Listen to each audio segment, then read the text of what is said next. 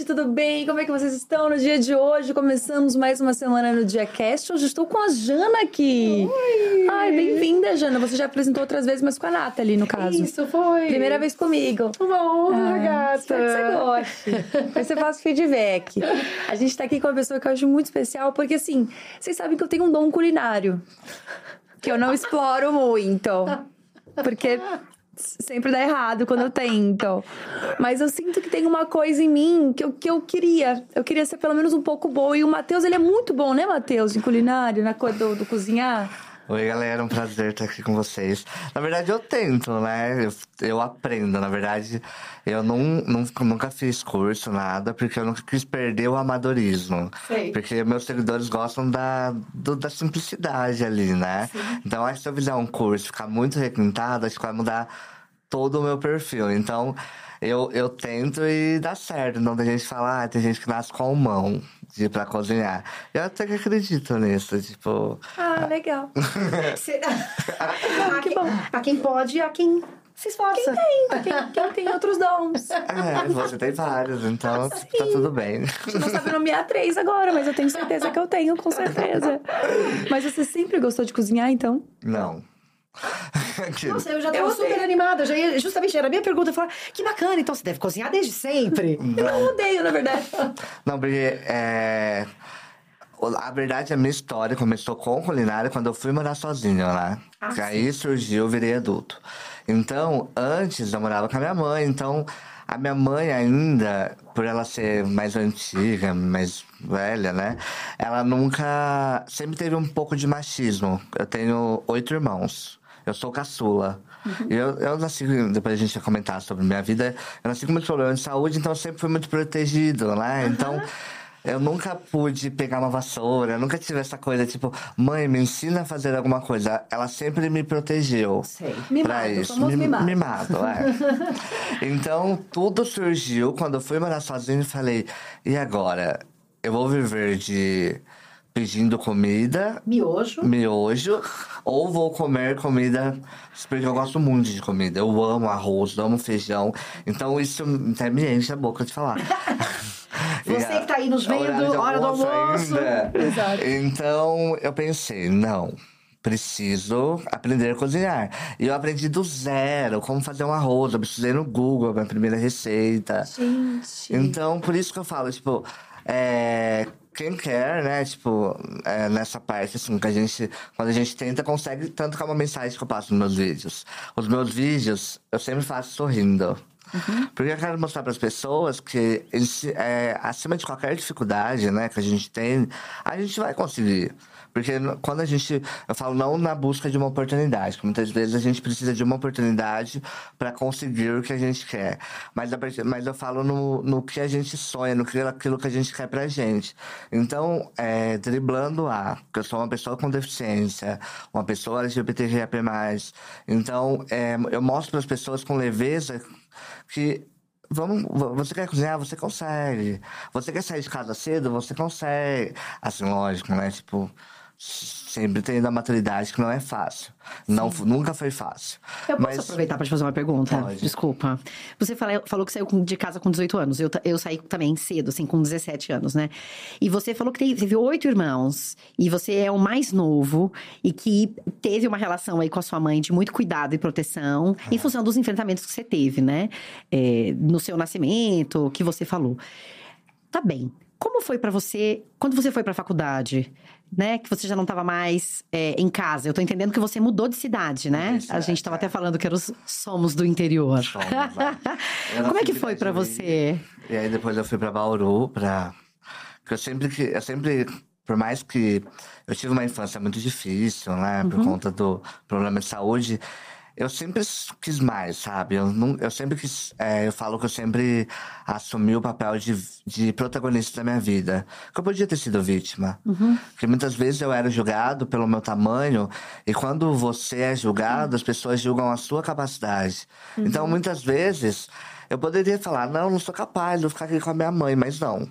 Com 18 anos, por mais difícil que seja, de, por mais que eu comecei a trabalhar com 16 anos numa loja, é, e tal, já tive a maturidade de mexer com o meu dinheiro, de saber, mas gastava muito nessa época, enfim. Depois tive que fazer a faculdade para dar uma amenizada. E então foi um choque, né? A partir do momento que você tá sozinho, que tanto que eu, quando É. eu criei meu blog, foi virei adulto, e agora? É isso, por isso que me chamou a atenção. Porque é, você sai de casa, de repente você tá ali, né? Tem que se virar. Não é só cozinhar, é, todo, é, é tudo, né? E ainda Coisa de mais. pagar uma conta, de arrumar a casa.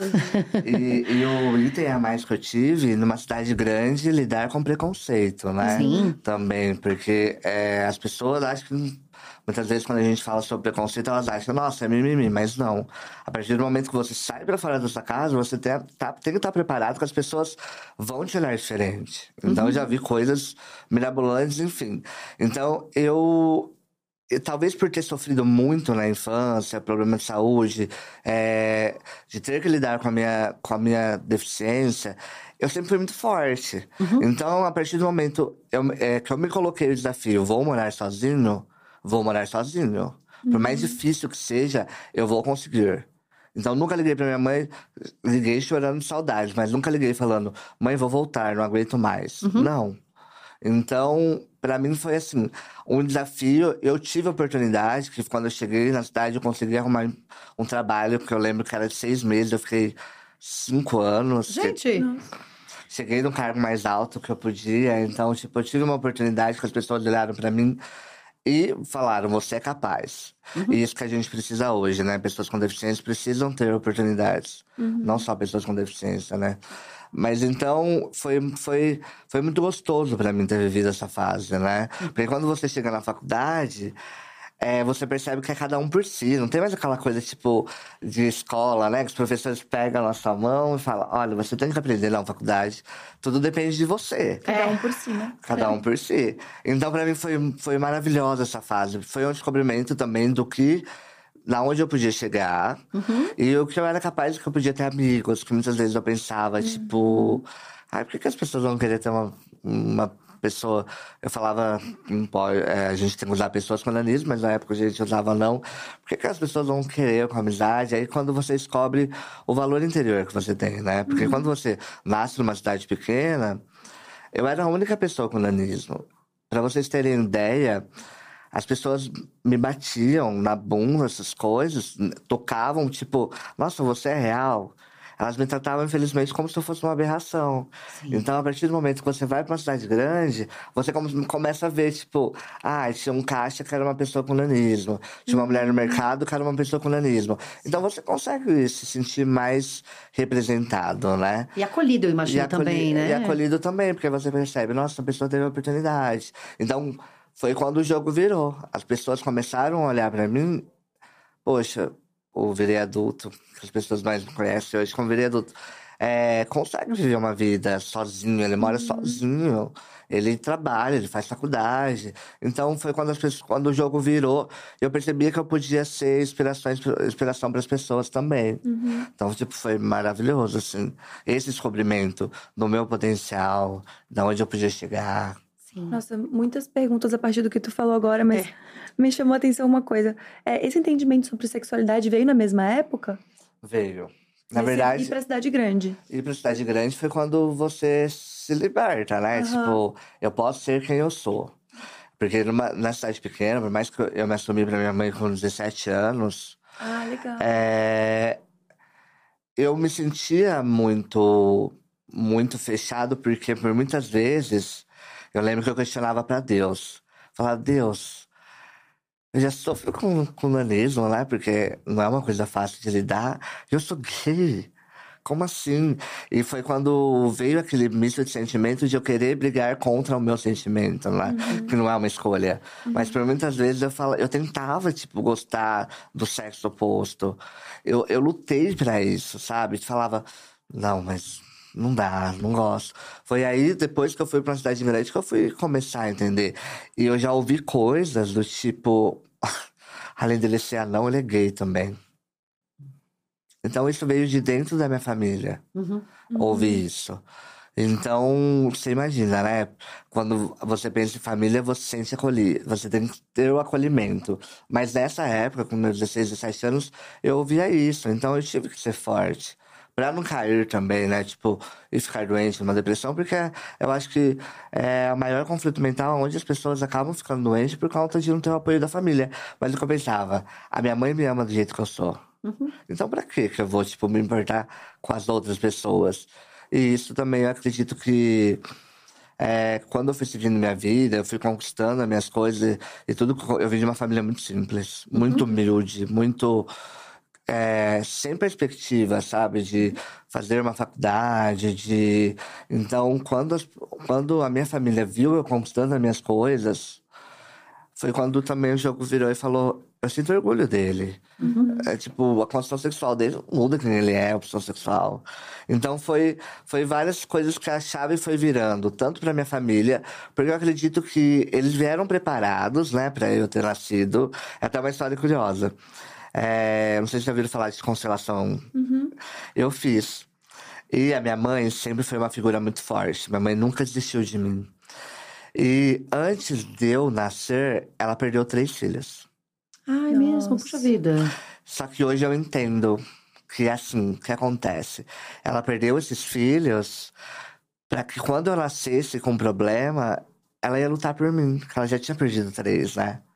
Então foi, foi é, é muito legal a, a força que a minha mãe teve, porque quando eu nasci, eu nasci até com eu nasci com hidrocefalia.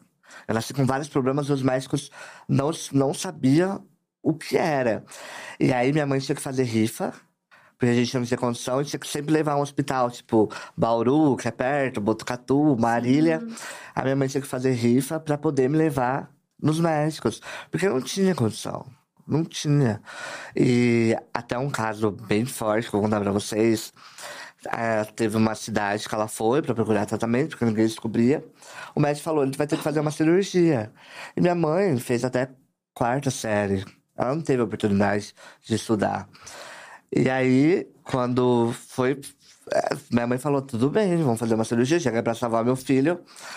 Passado, tipo, uma hora, eu entrei já pra fazer a cirurgia. A enfermeira saiu, da, saiu de lá, veio e falou: Mãe, leva seu filho embora. Os médicos vão matar ele pra estudar. Mentira. Deus? Então, tipo assim, a minha mãe, tipo, disse que ficou desnorteada na hora, correu atrás, tipo, pra me pegar de entrar na cirurgia, e saiu pela cidade com medo, né? Você imagina, minha mãe sem dinheiro, porque era tudo muito contado, e desesperada. Mas, meu Deus, a sua mãe saiu, saiu com você? Sa- Ela E você não eu, fez a não fiz a cirurgia. cirurgia, porque disse que o meu caso era tão raro, como era um hospital de faculdade, Nossa. que eles iam, que eles iam, tipo, até, até é louco falar isso, né? Mas que eles iam, tipo, é, fazer que eu, que eu morresse Que alguma de alguma desse errado. forma. Ai, mãe, desculpa, deu errado. E a minha mãe, tipo, eles viram que a minha mãe, tipo, não tinha, né, uma educação. é, e nem, tipo, aquela força de falar, não, não, quero o que que aconteceu? Nossa, gravíssimo isso. achou, ah, tudo bem, né? Tipo, capaz, mas que ia ser muito forte pra minha mãe, mas a minha mãe não ia ter essa tanta informação igual a gente tem hoje também, de tudo que acontece. E foi quando ela disse que ela me pegou no colo e saiu correndo pela cidade, tipo, desnorteada. Meu Deus. Meu Deus. Ao fim e ao cabo, você precisou fazer outras cirurgias? Eu, eu precisei, né? Depois de algum tempo, eu precisei porque o que acontecia? É, meus órgãos cresciam, tipo, meu nariz, minha boca, minha cabeça e não tinha espaço. Eu entendi. Então eu tive que fazer cirurgia porque o nariz começou a entortar. Eu já, já fiz várias cirurgias, né, durante a minha vida.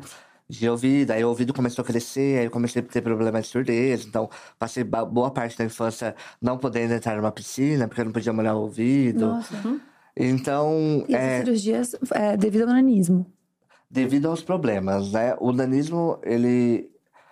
é, tem- existe vários tipos de nanismo, né? Eu tenho a condroplasia, que você, eu sentado, eu tenho mesmo quase a altura de vocês. Então é onde alguns ossos não desenvolvem, que é o braço, coxa, eles são menores.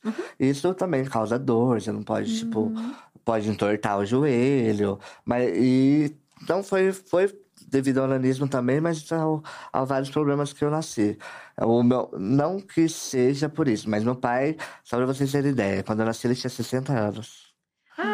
Olha. Minha mãe tinha 40, então, tipo, naquela época não se falava se podia ser um problema genético ou não, mas Pode ser, né? Então, mas foi mais problema ósseo mesmo da minha, da minha condição. E eu tive esse exemplo da minha mãe muito forte, né? Uhum. Porque ela, ela era separada do meu pai, ela cuidou dos, dos meus irmãos sozinha. Então, eu tive sempre uma inspiração. E aí, o que eu sempre falo, a minha mãe nunca desistiu de mim. Ela poderia muito bem, tipo, é, ter desistido em alguma hora. E ela também nunca deixou, com quatro anos, eu descobri mesmo com o xamanismo, e aí foi como lidar. Ela nunca me tratou como vítima, por mais que eu era mimado na questão da comida. Mas eu nunca te deixei de fazer algo por ser nanismo. Um exemplo, vai ter uma excursão da escola. Tu tá que a gente não tinha condição por causa de dinheiro, mas se fosse grátis, você vai. Então ela nunca. Ai, você vai ter aniversário. Você vai. Tipo, ela nunca me tratou. Ai, coitadinho, meu filho vai ficar fechado num pote. Nunca teve a sensação Nunca de pena. tive essa sensação de pena. Então ela sempre mostrou que ela era muito forte. E como a história de vida também ela era muito forte, eu falei: não, Uhum. eu tenho que continuar. Eu não posso desistir, eu não posso ser uma pessoa que, que vai ficar, tipo, ai, não, não nesse sentido, mas tipo, ser dependente das pessoas. Não, eu tenho capacidade. E você, você, é, eu tava vendo sua história e você mencionando que o virei adulto é uma fase, mas você já estava antes nos blogs. Você, É, o você blog era virei adulto. ah, ah, mas eu achei que o blog tinha um outro nome. Por alguma razão, eu imaginei que você, para além do perfil de hoje, você, sei lá, escrevia textos. É, eu escrevia porque foi na minha parte. Quando surgiu o Instagram, 2011, né? Lembra? Era muita foto de paisagem, muita coisa. E eu lembro que, por mais que eu me aceitava, ainda tinha meio que um bloqueio. Sempre quando eu tirava foto, por exemplo, a gente ia tirar foto agora, eu sempre tirava sentado, pra não parecer que eu era baixinho. Sei. Então, o, quando o blog também surgiu, pra eu exteriorizar minhas dores. Era essa a pergunta que eu ia te fazer. Porque hoje você tá falando dos seus temas, tá cozinhando, tá mostrando para as pessoas como é, enfim, faz os seus quadros. Você, é, em algum momento, decidiu trazer para o centro a sua história, a questão das enfermidades com as quais você conviveu na infância e como foi isso para você, né, de trazer isso para texto, enfim. Então, foi. é, eu sempre gostei muito de moda, sempre gostei muito de roupa. Então, eu sempre gostei de andar estilosinho, né? Então, as pessoas falavam, ai, que baixinho, estilosinho e tal. E eu, que, eu, eu queria mostrar para as pessoas, né? Que, tipo, é uma pessoa com deficiência, uma pessoa com nanismo, ela pode se vestir bem, ela pode fazer faculdade, ela pode morar sozinha. E aí foi quando, quando um dia eu tava conversando com a minha amiga, ela falou, mas por quê? Você fala tanto sobre se aceitar, mas por que, que você não, não conta a sua história na internet, né? Por que, que você não mostra para as pessoas que sim, tá tudo bem ser diferente? Foi quando eu postei uma foto de, até no blog, de, de, de corpo inteiro.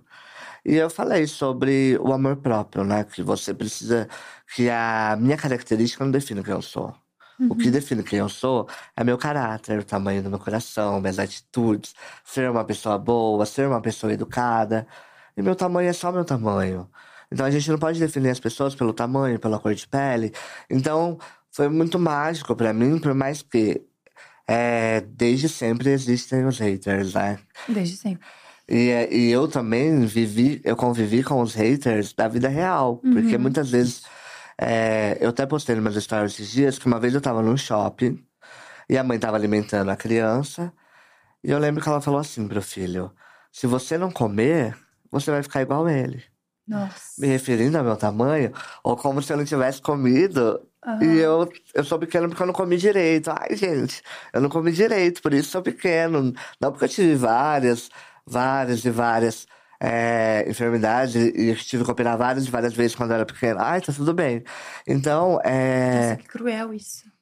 Não, isso é uma, uma das coisas, né? Tipo, eu já vi gente tirando foto e mandando no grupo. Você sabe quando. Você já deve ter passado por isso. Sabe quando alguém tira uma foto escondido? Uhum. Já é desconfortável, né? Porque eu acho que a pessoa. Vem, eu não tô falando como influenciador, como pessoa pública mesmo. Claro, Não como claro. pessoa pública, mas como, como uma pessoa do, do mundo que não tem um, não é influenciador digital. Tira foto. Eu já vi. E aí, tipo assim, a pessoa teve que sentar do meu lado. mandou no grupo do- dos amigos e falou: Olha, um anão, kkkk. Nossa. Então, tipo assim, você passa por situações, você mostra que o ser humano precisa evoluir. Precisa evoluir. Por isso que falam tanto do racismo. O racismo realmente existe. E o preconceito também com pessoas deficientes, deficiência existe, porque eu vivo na pele. Uhum. Claro. Então não é mimimi quando eu vou expor algo. Então, Já teve gente que falou, é, e aí a gente, eu convivo com hater da vida real e também convivo com hater, comecei a conviver com hater da internet. É, no mundo digital também, no né? mundo digital, porque aí a partir do Que as momento. pessoas perdem a vergonha total de falar qualquer tipo de bosta. É, tem vergonha. Tipo, ai, sua mãe teve um castigo, por isso você nasceu pela metade. Gente. E eu, eu, eu, go- eu gosto de falar isso porque não me atinge. Mas eu gosto pra mostrar pras pessoas que, que a fala delas machucam. Ah, eles são preconceituosos, São extremamente preconceituosas. preconceituosos. Mas Então- como que foi esse caminho pra não machucar, Matheus? O, ca- o caminho foi, foi difícil, porque muitas vezes eu me via chorando, falava, por que, que as pessoas pensam isso de mim? Eu sou legal. Uhum. Por que elas me julgam pela minha aparência? Então, muitas vezes eu me peguei chorando, mas eu acho que a partir do momento que, que eu sempre falei dessa minha força de, de você se amar, se aceitar do jeito que você é. É lógico que tem um dia que eu acho que também. Tem dia que você leva um hater, ai, tudo bem, um hater. Mas tem dia que você tá afetado, Tem dia que dói, né? que o, Opa!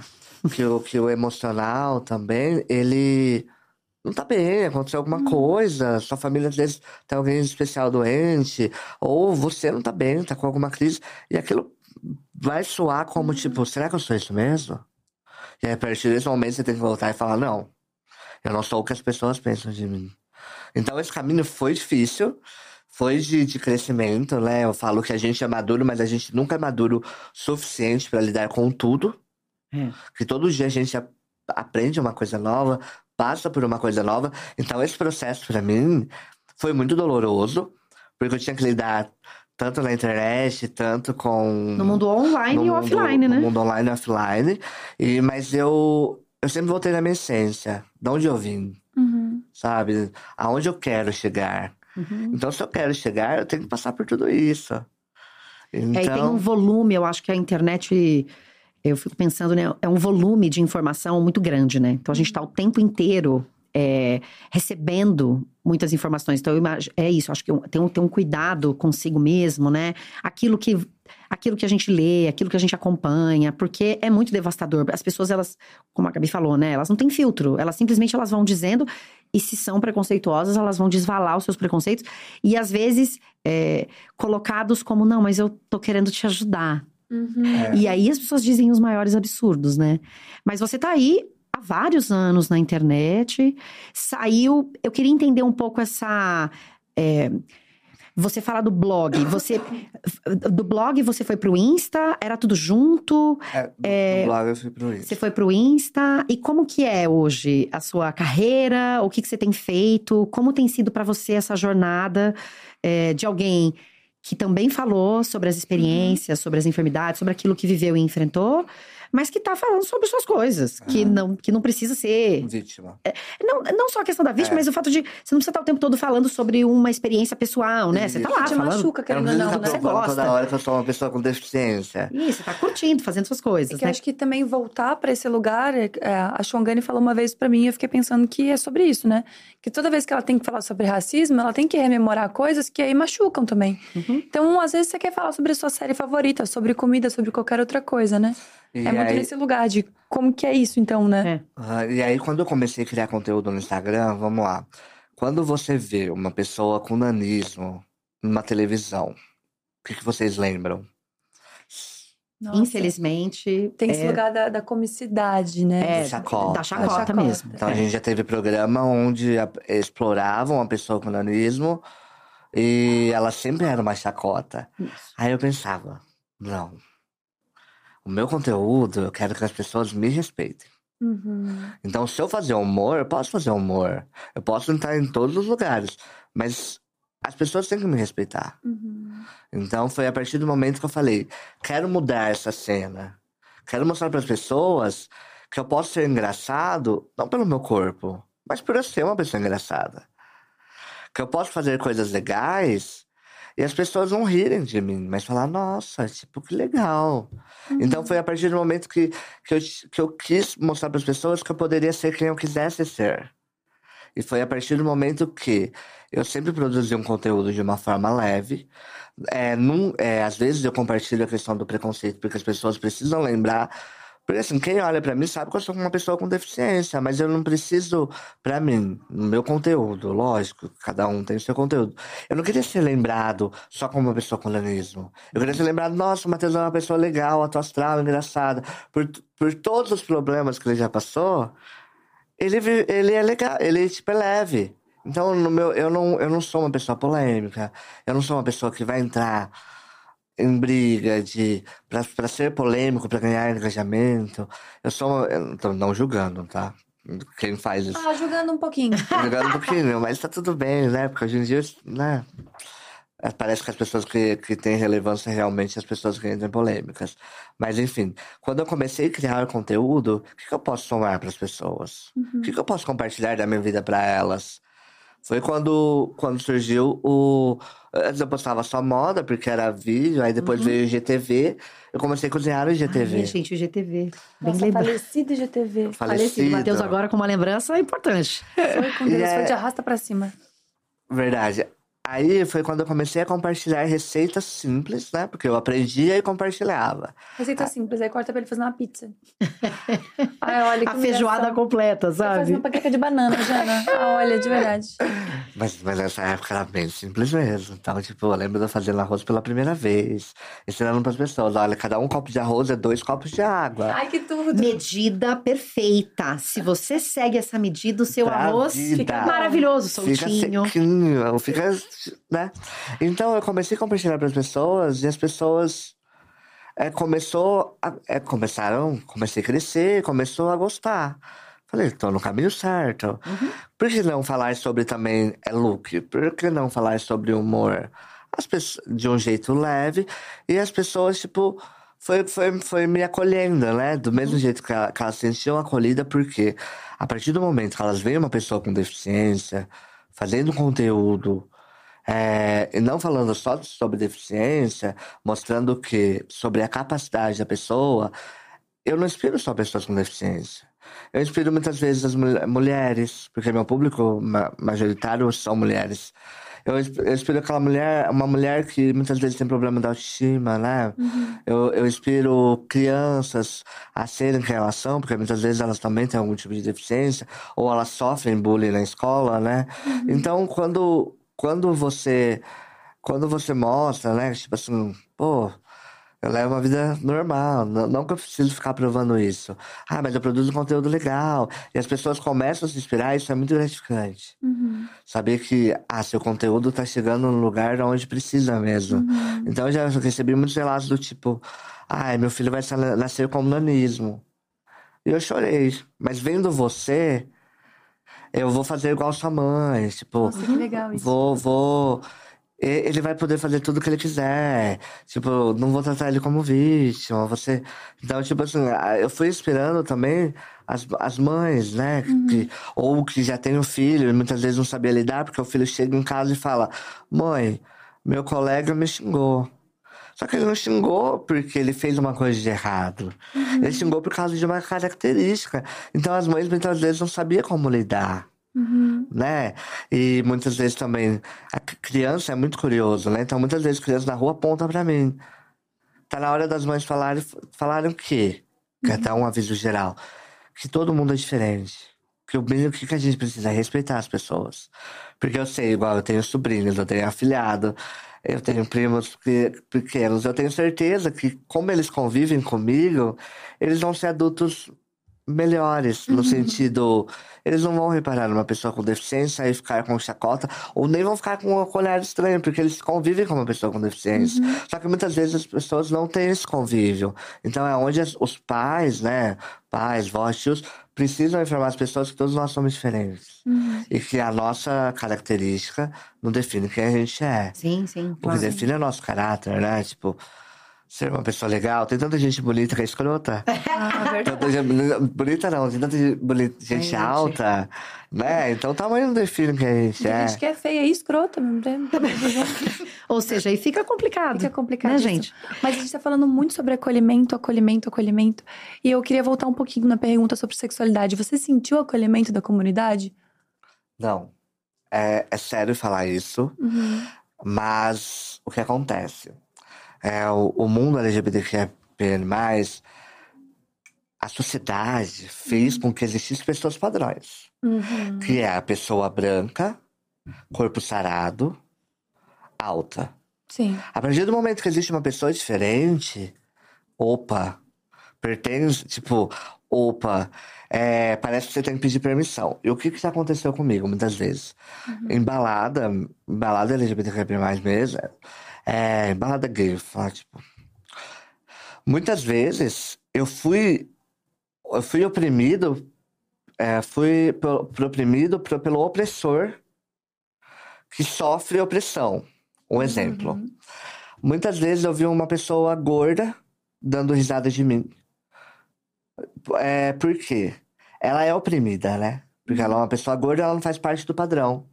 Então, muitas vezes ela me oprime porque ela se acha, ah, eu oprimindo uma pessoa diferente de mim, eu posso me sentir melhor. Então, muitas vezes eu falo que eu não me senti acolhido no mundo LGBT, no mundo LGBT, mais, QPN+, por conta disso.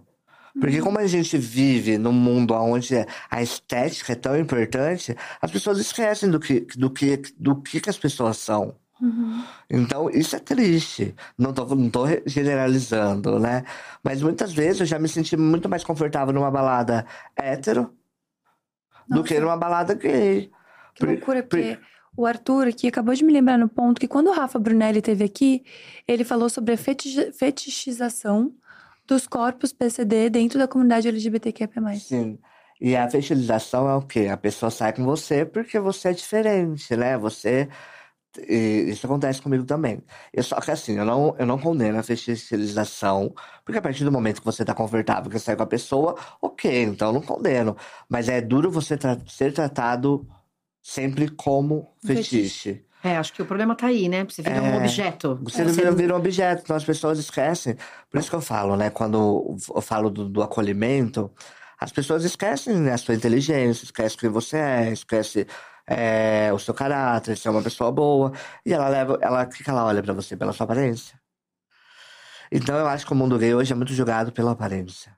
Então quando eu falo oprimido, tem preconceito e oprime. É muito triste você falar isso, porque era pra, pra, pra pessoa que sofre opressão acolher e não oprimir. Uhum. Então, as pessoas que, se, que têm alguma característica diferente do que o padrão que a sociedade é, pede, que eu acho que isso é sobre errado, né? Porque eu acho que é impossível ser padrão. E o que, o que muda ser uma pessoa padrão? Eu acho que aí, aí, aí que teria que ter um acolhimento mesmo. Mas muitas vezes não. Muitas vezes não acontece. E na minha rede social, eu não falava sobre sexualidade. Eu me assumi o ano passado Ah, Nas redes, tempo. assim, nas publicamente. redes. Ah, Eu fiz um vídeo, né? e como foi? Eu tive dois medos. Ou do vídeo, tipo, ai, as pessoas virarem e falar, tipo, ai, já sabia. Eu amo. Ou de perder, na época de perder seguidor. Eu falava, ai, gente, ganhar seguidor é tão difícil. E quando eu postei o vídeo, foi, foi maravilhoso. O vídeo bombou, deu 3 milhões de visualizações, muitos comentários. Ai, que tudo. Lógico que 2 mil comentários era, eu já sabia, né? Tipo, uns 40% era. Por Ah, mais mas que eu não- aparece aqui pra falar de ACB. Tipo, Oi? qualquer coisa que você fala na internet, já reparou? É, as pessoas É, vão dizer, eu já ah, já sabia. sabia. É. Sempre tem alguém falar, já sabia. E o, e o restante foi de muitas pessoas, inclusive eu acho legal falar sobre isso, mulheres, muitas vezes donas de casa, como o meu público é um pessoal, tipo, mais, mais velho, assim, de, de acolhimento mesmo. Ai, Legal. não importa, eu gosto de você pelo que você é, a sua, a sua opção sexual não mudou em nada. Então foi muito legal.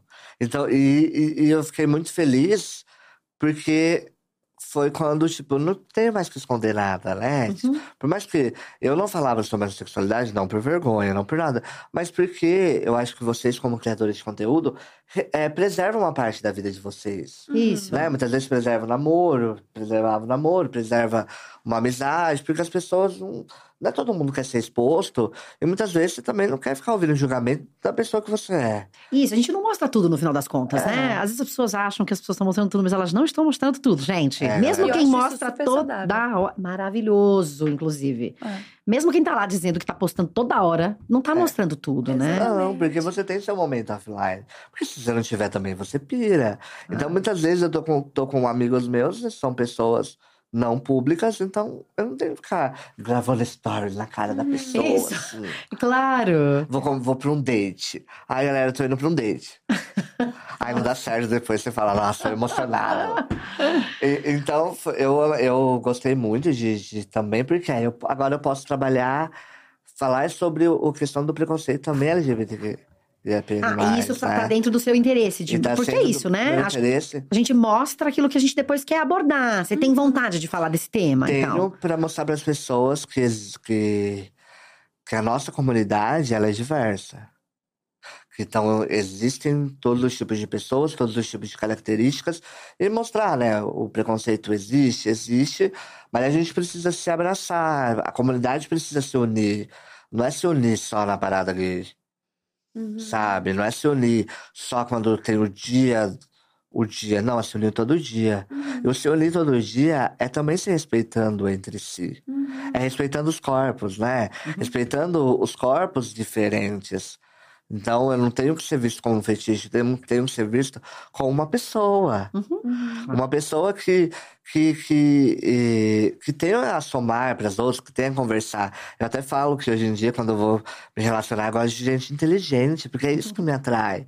Mais que a beleza, às vezes a mão chama atenção, o olhar, mas o que te conquista não é o que a pessoa é. Exato. Então, por que, que, a gente- por que que as pessoas não dão mais oportunidade do que procurar pessoas perfeitas? Aí o que acontece? Tem relacionamento rasos. Uhum. Não, e perfeito, gente. Ninguém é, né? Ninguém, ninguém é. Já avisa o pessoal, e você que tá aí almoçando junto com a gente, Isso. não existe gente perfeita. Não existe. As todo- redes sociais, às vezes, a gente se perde nas redes sociais também com isso, né? com vidas perfeitas, achando que, né, enfim, É. a rede social faz parecer que toda a vida de todo mundo é muito massa, menos a nossa, né? Isso. Menos a Já nossa. repararam? E aí é, é aquela comparação, né? Onde eu acho que muitas vezes, muitas pessoas ficam doentes. Sim. Por quê? Porque, igual, eu vou. pe- Eu pego e me inspiro numa pessoa que nasceu herdeira, milionária, que acorda três horas da tarde. Gente, qual é a faz inspiração possível? Faz pilates às, às três e meia. É, É, não, mas é só, só uma coisa. Aí muitas vezes as pessoas se inspiram, aí vê que o trabalho dela, tipo, tá. Ah, eu ganho. Ela não, ganha pra, pra ter isso, aí quando a pessoa pira e fala, fica doente. Que é o problema da saúde mental hoje em dia, que eu acho que muitos casos é por conta dessa comparação com outras pessoas. Uhum. De você se comparar até a vida da outra pessoa. Absolutamente desigual, né? A gente É. não sabe o que, que tem ali por trás. diferente. Inclusive o suporte, a estrutura, que você Uhum. falou, você tá lá se comparando com uma pessoa milionária, herdeira, É. não tem a menor condição, não tem, E- não tem como. E por mais que você mostre uma vida perfeita, tem todo, nem todo dia você tá bem. Uhum. Claro. é Né? Tem isso. dia que você tá triste, mas muitas vezes você não quer compartilhar a tristeza, porque é algo íntimo. E tá tudo bem não estar bem, né? Claro, claro. E eu achei muito legal você abordar agora sobre o tema é, de sexualidade, porque acho que é um tabu mesmo, né? As pessoas têm uma visão de que pessoas PCDs não, não têm um desejo sexual, É, que as pessoas pessoas não têm uma PCDs vida sexual, É, né? Não namoram. Pessoas precisam. Exato. Eu já recebi isso, que a gente pergunta: Você já namorou? Você é virgem? Olha, Ai, que gente loucura. do céu. Existe um imaginário de que É pessoas isso. PCDs são quase imaculadas. Essas pessoas não fazem isso, sabe? Porque há muito tempo, há muitos anos atrás, milhões de anos atrás, pessoas PCDs era castigo mesmo, né? Tipo, na época É, um antiga. discurso bastante Um equivocado discurso. mesmo, né? Sobre. É, é isso, você inferioriza, você não coloca como se fosse alguém pertencente à sociedade, é alguém à parte, Muito digamos passado assim. pela né? religião esse, isso Então- mesmo, né? Como é, se fosse então- um, um castigo, de fato. Um castigo, pagar um é, nasceu pela pecado. metade. Tipo, igual nasceu pela metade. Uhum. Você é um Gente. castigo. O que, que a sua mãe fez de errado? O que, que seus pais fizeram de errado? Uhum. Ah, nós já ouvi coisas tipo, Deus estava com preguiça quando te fez. Gente do céu. Pessoal, vamos lá, né? a maneira como a gente se comunica com as pessoas, é aquilo que a gente diz para as pessoas importa, importa muito. E muitas vezes é isso, é parte de um discurso de uma sociedade, não é uma pessoa sozinha falando. É. Muita gente pensa assim, é, e num lugar muito antigo, muito ultrapassado, e numa lógica de muitos preconceitos mesmo, né? Então, é, eu acho que é, é ter voz, é isso. Sabe, quando você tem voz. Muitas vezes a internet dá voz para pessoas erradas. Dá. Mas existem pessoas certas. Então segue quem te inspira. Segue pessoas que te fazem sorrir. Segue pessoas que deixam seu dia mais leve. Sabe? Então tá na hora da gente ter esse filtro. Pra gente não ficar doente. É. Porque muitas vezes eu mesmo silencio muitas pessoas. Não posso falar de seguir, né? Mas. por educação. ah, Clássico. mas eu silencio porque, meu, a pessoa não, não soma nada. E muitas vezes você vê que aquilo não é real, porque você também vive um papel de uma figura pública, sabe que não é real, né? Então, tipo, então se você, a gente precisa ter o filtro de seguir pessoas que nos inspiram. Pessoas que acrescentam algo na nossa vida. Um sorriso, aprender uma receita, aprender a escolher uma fruta no mercado, aprender a, a, a, a lidar com algum problema interno, a lidar com maternidade de uma forma real. A gente vê muito hoje em dia sobre maternidade. Então a gente tem que ser esse filtro e seguir, seguir pessoas que nos inspiram. E eu, como uma pessoa como PCD, o que a gente precisa de voz. Precisa mostrar que uma pessoa com, com deficiência, ela vai na balada, ela vai no restaurante com os amigos, ela namora, ela, ela viaja pro exterior, sabe? Então a gente precisa te mostrar. e- Fica de bobeira em casa também. Fica de bobeira em casa, chora, Isso. fica triste por causa de, de um fora, Aham. sabe? Tu- A gente passa pelas mesmas situações que pessoas normais passam, que de estatura alta, um exemplo, né? Então a gente, pessoa com deficiência, é muito julgado como inferioridade. Então muitas vezes é, você olha e fala, mas é capaz de fazer isso? Né? Acho que não. Então, então a gente precisa dar mais oportunidade, até no mercado de trabalho, né? Claro. Quando a gente fala, a gente Especialmente, né? e então a gente precisa é, dar oportunidades e também respe- é, respeitar também o limite de cada pessoa com deficiência. Um exemplo, É, eu trabalho no escritório e muitas vezes eu não alcanço no, no, teclado, eu, no teclado. Eu simplesmente vou embora. Por quê? Aí depois fala, "Ah lá o deficiente, hum, é, dei uma oportunidade e não aproveitou, mas não. Você também não olhou para ele porque ele precisava de um, de um banquinho mais alto. É, é- Então você é tem que dar uma estrutura, né? né? Então, então muitas vezes também é, a gente precisa de oportunidade, realmente a pessoa é, estar é, capacidade, capacitada e estar disposta também a, a, a, a receber a pessoa com deficiência, não para cumprir cota. Isso. Nossa, e isso. ah, Desculpa, Joana. Não, imagina. É, é justamente sobre isso que eu queria falar, pegar esse gancho de mercado de trabalho. Porque você começou na internet há quanto tempo, mais ou menos? Ai, doido. Assim que eu levo a sério mesmo, faz uns seis, cinco, seis anos. Seis anos. Você já percebeu uma diferença no mercado? Já. Já porque eu lembro que eu demorei muito tempo para começar a fazer publicidade. Olha. Uhum. Mesmo Então, tendo números bons. temo- tem- mesmo sendo grande, foi uh, f- co- co- que assim que eu levo mesmo com profissão faz uns dois anos. Nossa. Então, três anos eu, eu, eu sempre trabalhei e produzia conteúdo, chegava em casa e produzia conteúdo por amor, é lógico, esperando a oportunidade. Uhum. Que Então, não era tua fonte de renda, então. que não era minha fonte de renda. Você trabalhava num outro emprego. Trabalhava em outro emprego, sempre trabalhei em outro emprego e o conteúdo era um hobby. E você já tinha mais de milhão no TikTok. Já tinha. Já tinha. Nossa. Já era maior no Instagram, né? O TikTok foi mais na pandemia, assim Ah, que tá. tudo surgiu, mas já era grande no Instagram. Já naquela época o engajamento era muito maior, né? Então, Uhum. nossa, meus vídeos tipo, batia 100 mil likes fácil. Eu tinha 500 mil seguidores na época.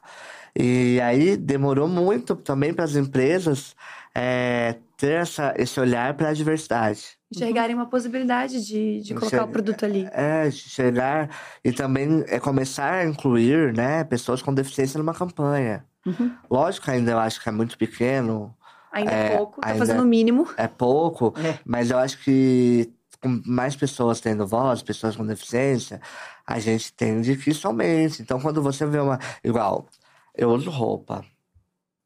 Meu sonho é fazer campanha de roupa. E é uma coisa que eu não faço, porque muitas vezes as pessoas têm preconceito. Mas será que. Que tipo de roupa que ele usa? Será que é roupa é, que ele tem que. que ele faz? Ah, tá, entendi. Não, é minha roupa de fast fashion. Sim. Entendeu? É tipo a roupa normal, talvez que eu preciso. Na calça eu preciso de um ajuste. Uhum. Mas um exemplo, quando você vê uma campanha de TV, você vê uma, uma, uma loja fast fashion. Se você vê uma pessoa com deficiência, é, as pessoas vão se sentir representadas e não é só uma pessoa com deficiência. É uma pessoa que muitas vezes tem problema de autoestima, é uma pessoa que te segue, fica feliz e vai comprar marca porque, poxa, que legal, ele tá com inclusão. É- isso é, é o, é o boca a boca, né? Então eu acho que, que precisa ter mais. Igual um personagem da novela. É, do último que teve, teve uma, teve uma, uma mulher com nanismo, uma novela das nove na Globo. Só que eu quero que tenha personagens onde a pessoa seja protagonista. Não que a mãe não goste dela, Uhum. sabe? A gente precisa mostrar que uma pessoa com deficiência tem uma vida normal. Uhum. Que a gente faz tudo que, que a gente comentou. Então eu, eu queria que tivesse uma pessoa com deficiência na novela, onde ela conquistasse tudo que ela quer. Porque, igual, meu, meu sonho era morar em São Paulo. Hoje eu moro em São Paulo. Meu sonho era ter saído de casa. Sair de casa. Meu sonho é, é, é estar aqui e poder é, falar sobre a minha história. Estou contando a minha história. Então, então eu acho que é isso. A gente precisa de ter protagonismo. No programa de humor, igual o Tyron, o, o melhor personagem de Game of Thrones, quem que é? Ah, sim. Super. Ele é o que? Um cara super poderoso no Game of Thrones. Ele é super inteligente. Então a gente precisa ter isso também no Brasil. É isso, eu fico pensando, né? É, é sair do lugar em que o nanismo é o centro da história, Isso. ou é o, é o único aspecto da história, né? Porque parece que é, é como se as pessoas não pudessem ter nuances. É aquilo que você vinha Exato. falando, né? Como se você é, fosse onanismo, Só. por exemplo, né? Não fosse o Mateus, na verdade, né, que tem uma história. exatamente. Então aí as histórias ainda ficam muito centradas nisso e às vezes com uma tentativa de um didatismo demais para dizer, olha só como essa pessoa sofreu, mas olha, depois aí a pessoa sofre a temporada, sei lá, um a novela inteira, aí no final Final tem um final feliz. tem uma coisinha feliz. Você fala, gente, mas tem uma coisa. Não é possível. pessoa Só sofreu. No final, teve um, uma coisinha feliz pra dizer: olha, tá vendo? Deu certo. Não, É. gente, a vida tem nuances, né? O tempo todo. É, e não é só superação, né? Tipo assim, Exato. ai, ele conseguiu, mas ele tem nanismo, então, nossa, que legal, ele superou. Não, a gente. Porque desumaniza também, né? é- A superação, muitas vezes, ela desum- desumaniza a sua capacidade. Não, eu consegui porque eu sou capaz. É aquele tô- meme perfeito do queremos ver gays caloteiras. A gente quer ver, É tipo, isso. outras histórias, outras vivências. É isso, exatamente. Eu amo esse meme do quero ver gay Ah. caloteira. Ele porque é muito isso. bom. Finalmente uma gay caloteira. É, isso. ótimo. A gente quer ver, tipo, outros corpos e outras coisas vivendo coisas. E também sendo vilão, e também sendo, vilão, bonzinho. sendo e também... mal. O, no Game ele era mal. É. E ele era inteligente. Em nenhum momento era tratado o nanismo como Uhum. protagonismo. Então, o que, que a gente precisa? De oportunidade para pessoas com deficiência. Porque muitas vezes elas acabam é, aceitando, né? Ah, ele tem um papel de. Muitas vezes a gente lembra da, da- do programa do passado que fazia chacota com o nanismo. Mas é a, única oportunidade que essa pessoa teve. Então, ou ela aceita ou ela passa fome.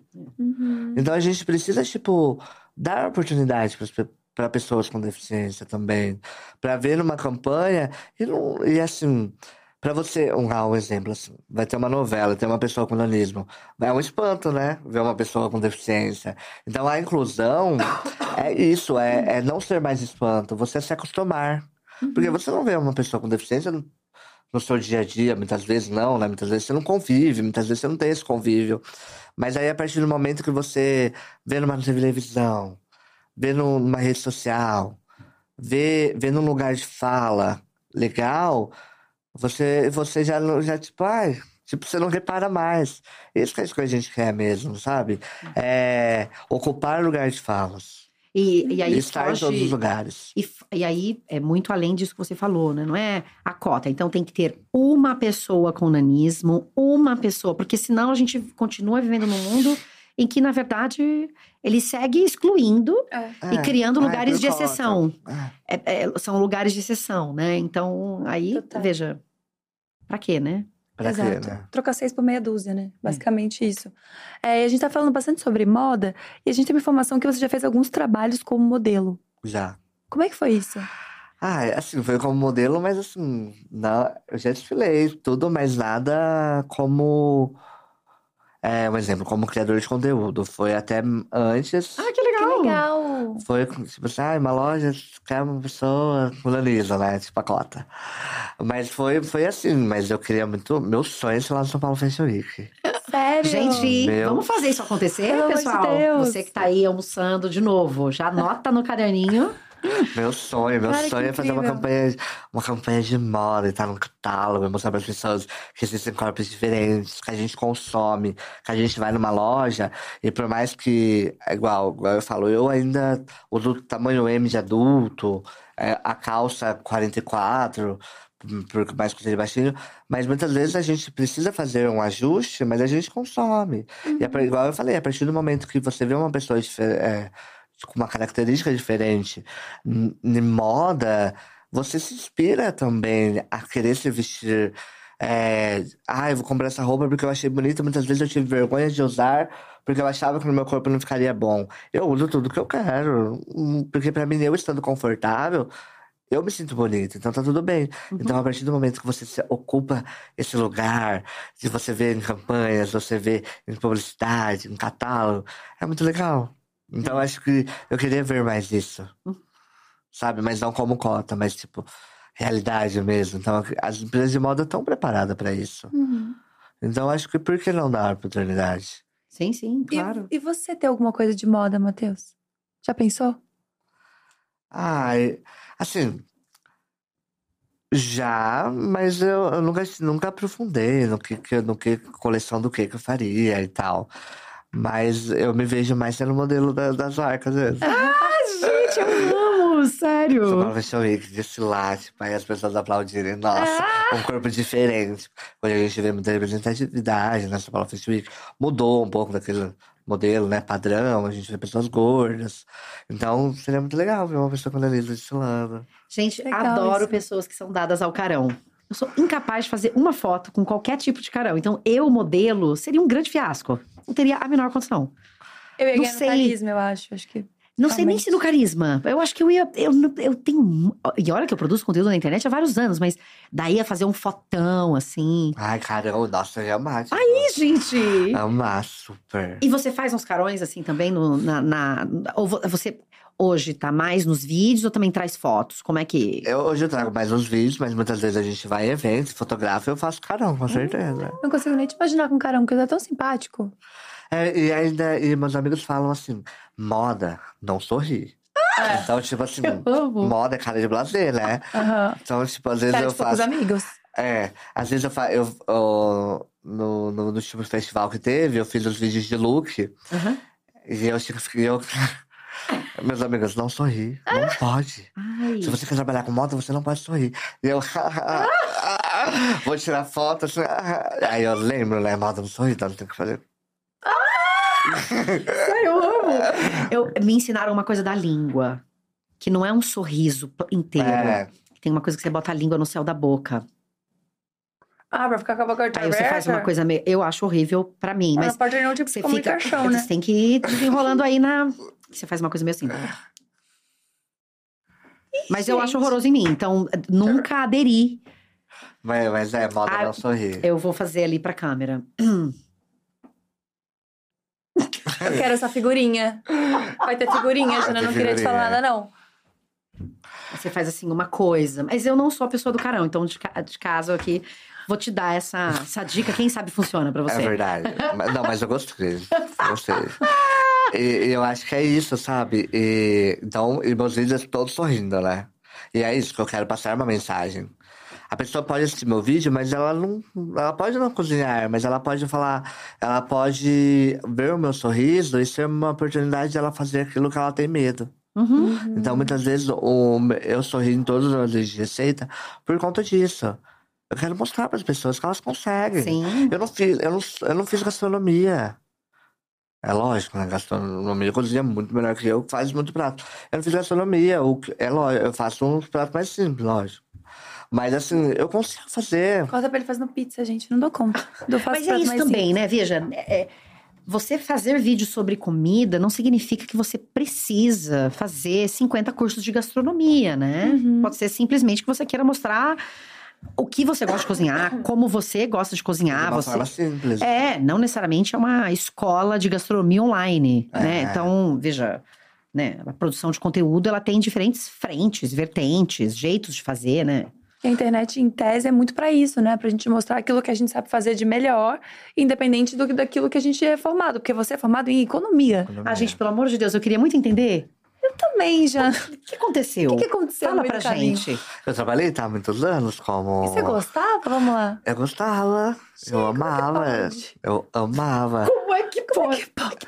Mas eu sou. Hoje eu sou a pessoa econômica que dá conselhos pros meus amigos. Tipo, investe. Tá na hora de Ai, investir, você garantir o essas coisas? Super. Assim, eu tô aprendendo, né? Porque investimento, cada dia surge uma coisa nova. Sim. Mas eu sempre falo pros meus amigos, ó, tem que investir. A gente não vai se aposentar, não. E Eu como você falo. decidiu por fazer economia? Aí, eu- assim, quando eu fui fazer, porque eu achei o nome bonito, é verdade. Eu Falei, amo. Ah, eu quero fazer um curso diferente, eu não quero Mentira. fazer administração, não quero fazer de contabilidade. Vou fazer economia. Eu gostei do nome, é mole. Mas aí depois, aí depois eu. eu- como- mas é porque eu gostava das matérias, tá? Não porque eu. Aí você continuou porque curtiu mesmo, gostou do que aí estava eu, depois eu fazendo. comecei a trabalhar e tal. E aí eu vi que eu curtia mesmo. Eu amo essa coisa de planejamento, planejar, tipo, o futuro. Então eu penso muito até no meu futuro. Então eu penso nessa questão que as pessoas hoje em dia vão se aposentar muito tarde. Então a gente precisa economizar agora. Então eu sempre falo para os amigos, ó, economiza, vamos, vamos começar a investir, vamos pensar no seu futuro. Então eu sou a pessoa, sou o adulto que dá os conselhos para meus amigos, sabe? E esse tipo de conteúdo nas redes, tem vontade de fazer ou não é algo que te anime, assim? Ah, eu, não, eu não falo sobre porque eu acho que é uma coisa mais mais pessoal, assim, mas eu acho que muita gente faz, é muito maravilhoso. Mas eu gosto de ser mais leve. Eu acho que se eu É, falar é de economia, assim. eu, eu vou ser mais pesada. Lógico, eu posso Sei. mostrar uma compra no mercado, mostro minha compra, mostro uma forma de economizar. Mas eu acho que trazer esse assunto e virar uma pessoa de financeiro, Uhum, eu acho que é mais, mais sério, então eu prefiro- ser mais leve. uhum.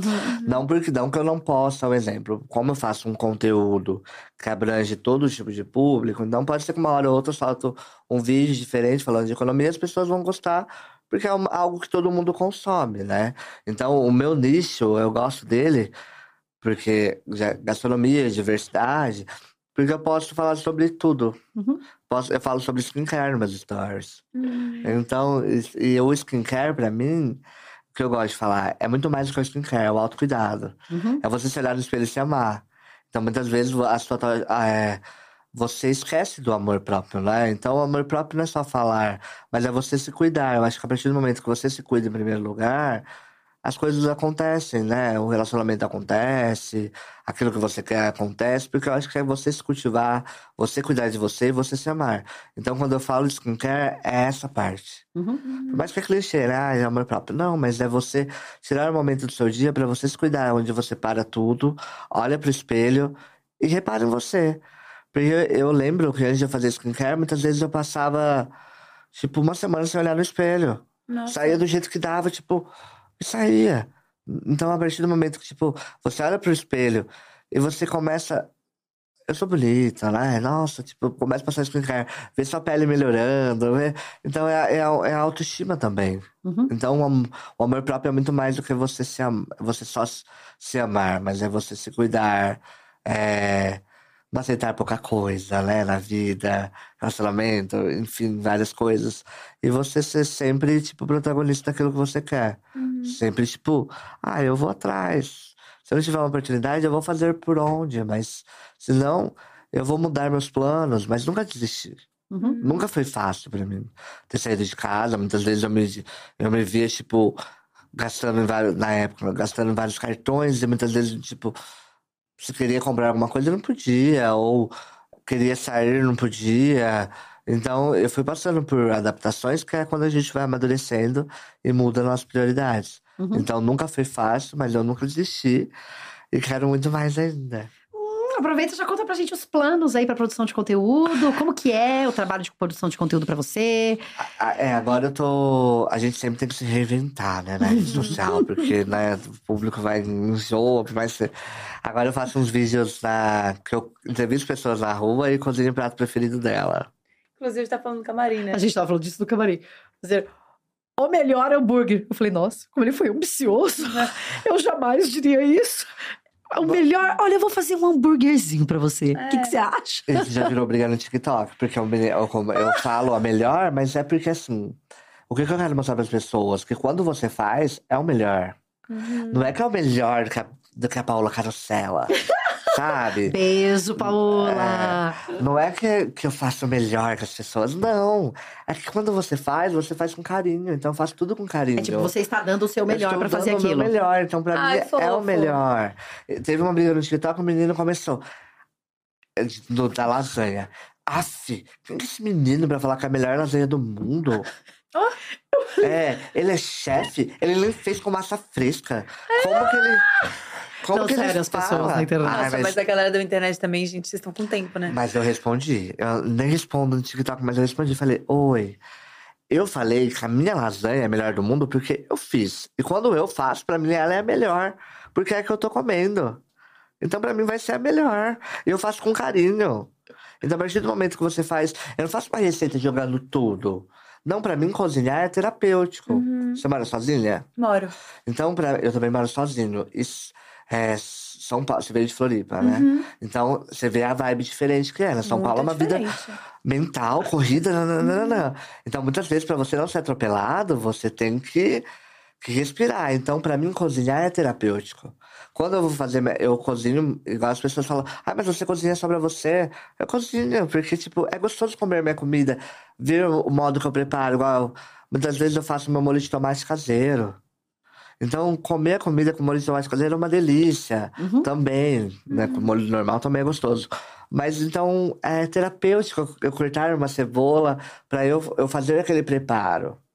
Então, quando eu falo que a, que a minha comida é a melhor do mundo, porque é que eu vou comer. Então, quando eu falo pra pessoa, é o slogan. Né? Tipo assim, ai, você tá pronto pra comer a melhor lasanha do mundo? Por quê? Naquele momento, É pra melhor. mim, é a melhor do mundo. Não que eu quero me equiparar a outras pessoas, que eu me acho, que eu tenho um alter ego, tipo, ai, é, ai, que baixinho invocado, que você acha? Não. É porque é a partir do momento que você faz com carinho, é a melhor. Então, você produziu uma peça de teatro, vai ser a melhor do mundo. Você fez uma roupa, é a melhor do mundo pra você, naquele momento. Lógico, né? Tipo, se eu pegar minha comida de cinco anos atrás e falasse a melhor do mundo lá atrás, não era, né? Tipo, eu melhorei muito. Você vai descobrindo temperos. Agora eu fui no Mercadão. Já foi no Mercadão? De São Paulo? Foi uma vez, saí com 80 reais e duas tâmeras. Não entendi o que aconteceu. Não, mas vai lá. Me roubaram. Vai lá comprar tempero. É? Você Tem tempero descobre. bom?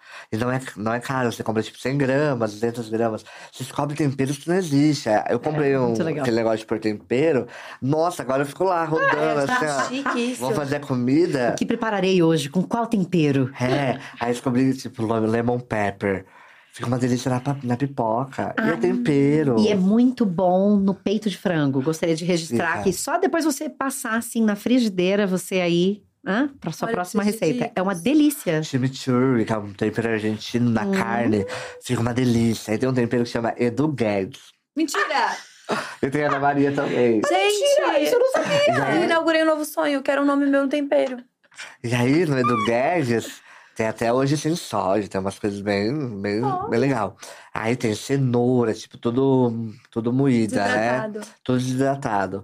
E aí é um tempero maravilhoso. E eu descobri agora. E um tempero, não é uma marca de temperos do Edu Não, Guedes, é- é, um, é um tempero que tempero- chama Edu Guedes. É que eu acredito que várias marcas podem Tô produzir. pronta. Tô Cara, é o pronta. sonho da minha vida, Jana, de verdade.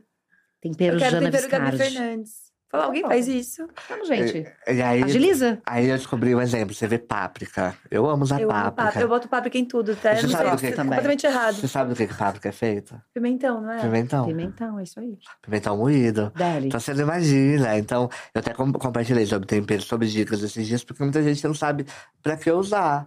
E, é muito- e aí eu fui no Mercadão e comprei vários temperos e falei, "Ah, que legal. Agora eu tenho que comprar aquele negócio de tempero. Toda vez que eu cozinhar, eu já sei, ah, isso aqui é pra legumes. E, e dá um, um realça o sabor. Então, o, o- a comida, além do, do amor que você faz, é o tempero que você coloca. Uhum. Então, depois que eu descobri esse tempero, agora eu falo pra todo mundo, ah, vocês conhecem tal tempero? Tal, nossa, pimenta, tem vários tipos de pimenta. Ai, agora eu quero ir só pra isso. Então eu vou Pra você isso. voltar com duas tâmaras. Com duas tâmaras, menos de 30 reais. Não. Não, entendi o que rolou, já. Aconteceu Não, a coisa. fruta eu faço, ah, não, obrigado. Cara, Eu já morro de medo, porque diz que. Ai, eu falando, né? Mas quando eles oferecem, depois eles vão tentar te vender, né? exato. Eu falo, Super. ai, obrigado, eu não E eu como não sei fruta. dizer não. Eu não sei mas eu A pessoa me ofereceu, eu falo, claro, quanto é? Com certeza. Inclusive, já foi tópico. é, até já teve matérias, jornais. Você que não tá em São Paulo, o Mercadão de Mentira. São Paulo é um lugar muito Já, turístico. topo. E recentemente foi motivo de. é, não sei se investigação exatamente, mas as pessoas estavam reclamando por isso. Porque elas iam lá. Ai, é, prova essa fruta. Aí você pega a fruta e, meu Deus do céu, quando a pessoa pegava a frutinha, falava, ah, então leva esse aqui. Aí quando vai ver, a pessoa tá pagando 150 É, reais numa temonha. numa, numa temonha. Não é muito saborosa, é muito exclusiva, não é mesmo? As frutas são bonitas? São. Super. São maravilhosas. É. Mas assim, né? Você não vai pagar 100 reais na tâmara. e eu descobri que tâmara tinha gosto de chocolate lá, a primeira vez que eu fui. Na Nossa, tâmara com morango. A primeira vez que eu comi foi lá também. Tâmara com Ah, olha só, morango. não sabia, nunca provei. Nossa. Tâmara com morango Vai parece. lá, menina, 80 reais. Tá me faltando esse requinte aqui com a turma. Quando você come tâmara, tem um gosto de chocolate, você come chocolate com morango. Então você fica. E aí, muitas vezes você compra. E o que acontece? No Mercadão, eu, acho, eu acredito que 70% que vai é turista. O turista não sabe, vai lá e. tipo, Isso, é. é. um lugar mais turístico mesmo, né, gente? Não é para assim, vamos lá, vamos fazer só parênteses aqui. Não estamos condenando o Mercadão de São É Paulo, viu, gente? Incrível pra comer Coisas é, lindas, maravilhoso. mortadela. Nossa, existe Isso, mortadela. Deli. Mas teve aí recentemente esse imbróglio, porque as É. pessoas diziam que se sentiam coagidas a comprar frutas com preços altíssimos. Muito bom. Eu tava nessa matéria, hein? Acabei de, de entender. Não, mas não é um lugar pra você fazer feira mesmo, né? Exatamente, não, não Só é. pra comprar tempero. Mas, mas do lado também do Mercadão tem os, as zonas cerealistas, onde você encontra todos os tipos de cereais. Ah, lá eu, eu já fui muitas vezes. Lá você compra feijão, arroz, sabe? Aquela coisa Ah, bem, bem tipo. É, raiz e também saudável, E né? muitos temperos também. Muitos Tem temperos. vários lugares que você compra. Você compra tudo lá. É ótimo. De verdade, gente, é muito bom. de dicas paulistas, não Total. precisa fazer um rolê desse. Um rolê tipo Brás 25, assim. É- Amo. eu também amo. Nossa, eu amo uma feira também. Eu tenho uma coisa minha, assim, que eu sou uma, uma, uma senhora dona de casa, só que eu não sou nem dona de casa, nem nada, entendeu? Eu não sei fazer nada. Mas Compro coisa pra. pra- é, esses dias ah, eu vi uma banana lá que eu deixei três semanas a banana. Vamos fazer um livrinho de receitas. Fazer- a minha- e sabe o que que é o mais triste? A minha é mãe é um cozinheira. livro. Aí, ó, tá vendo? Mentira, de Não, você tá receita. demais. Um, um É livro. campanha, é Fashion Week, É, A gente vai é descobrindo livro. A gente coisas. sonha com tudo, né? Mas Claro, meu concretizar. Editoras, estão aí, porque. Olha! Eu, que, eu nem posso contar a ideia, né? Contando lá pra vocês, vai que alguém rouba depois. É, não, não pode. Eu- Não, mas Você eu vai tenho, lá, mas eu escreve tenho seu negócio. vontade de fazer um livro pra, pra você mesmo, que não sabe cozinhar, aprender tudo. Dedicado. amei! Porque ele. pra você eu que mesmo. você É escreveu. pra você. Não, é pra você. Você também escreveu um livro agora que você lançou, né? aham, sobre relacionamento. Que eu entendo mais do que culinária. Olha que triste. Não, pô, tá Olha que ótimo. vida triste. Mas sabe o que é o mais triste? Minha mãe, ela é confeiteira e cozinheira. Olha! Eu só não herdei mesmo o dom. Olha, veja você. Ou você não herdou, ou você não se descobriu.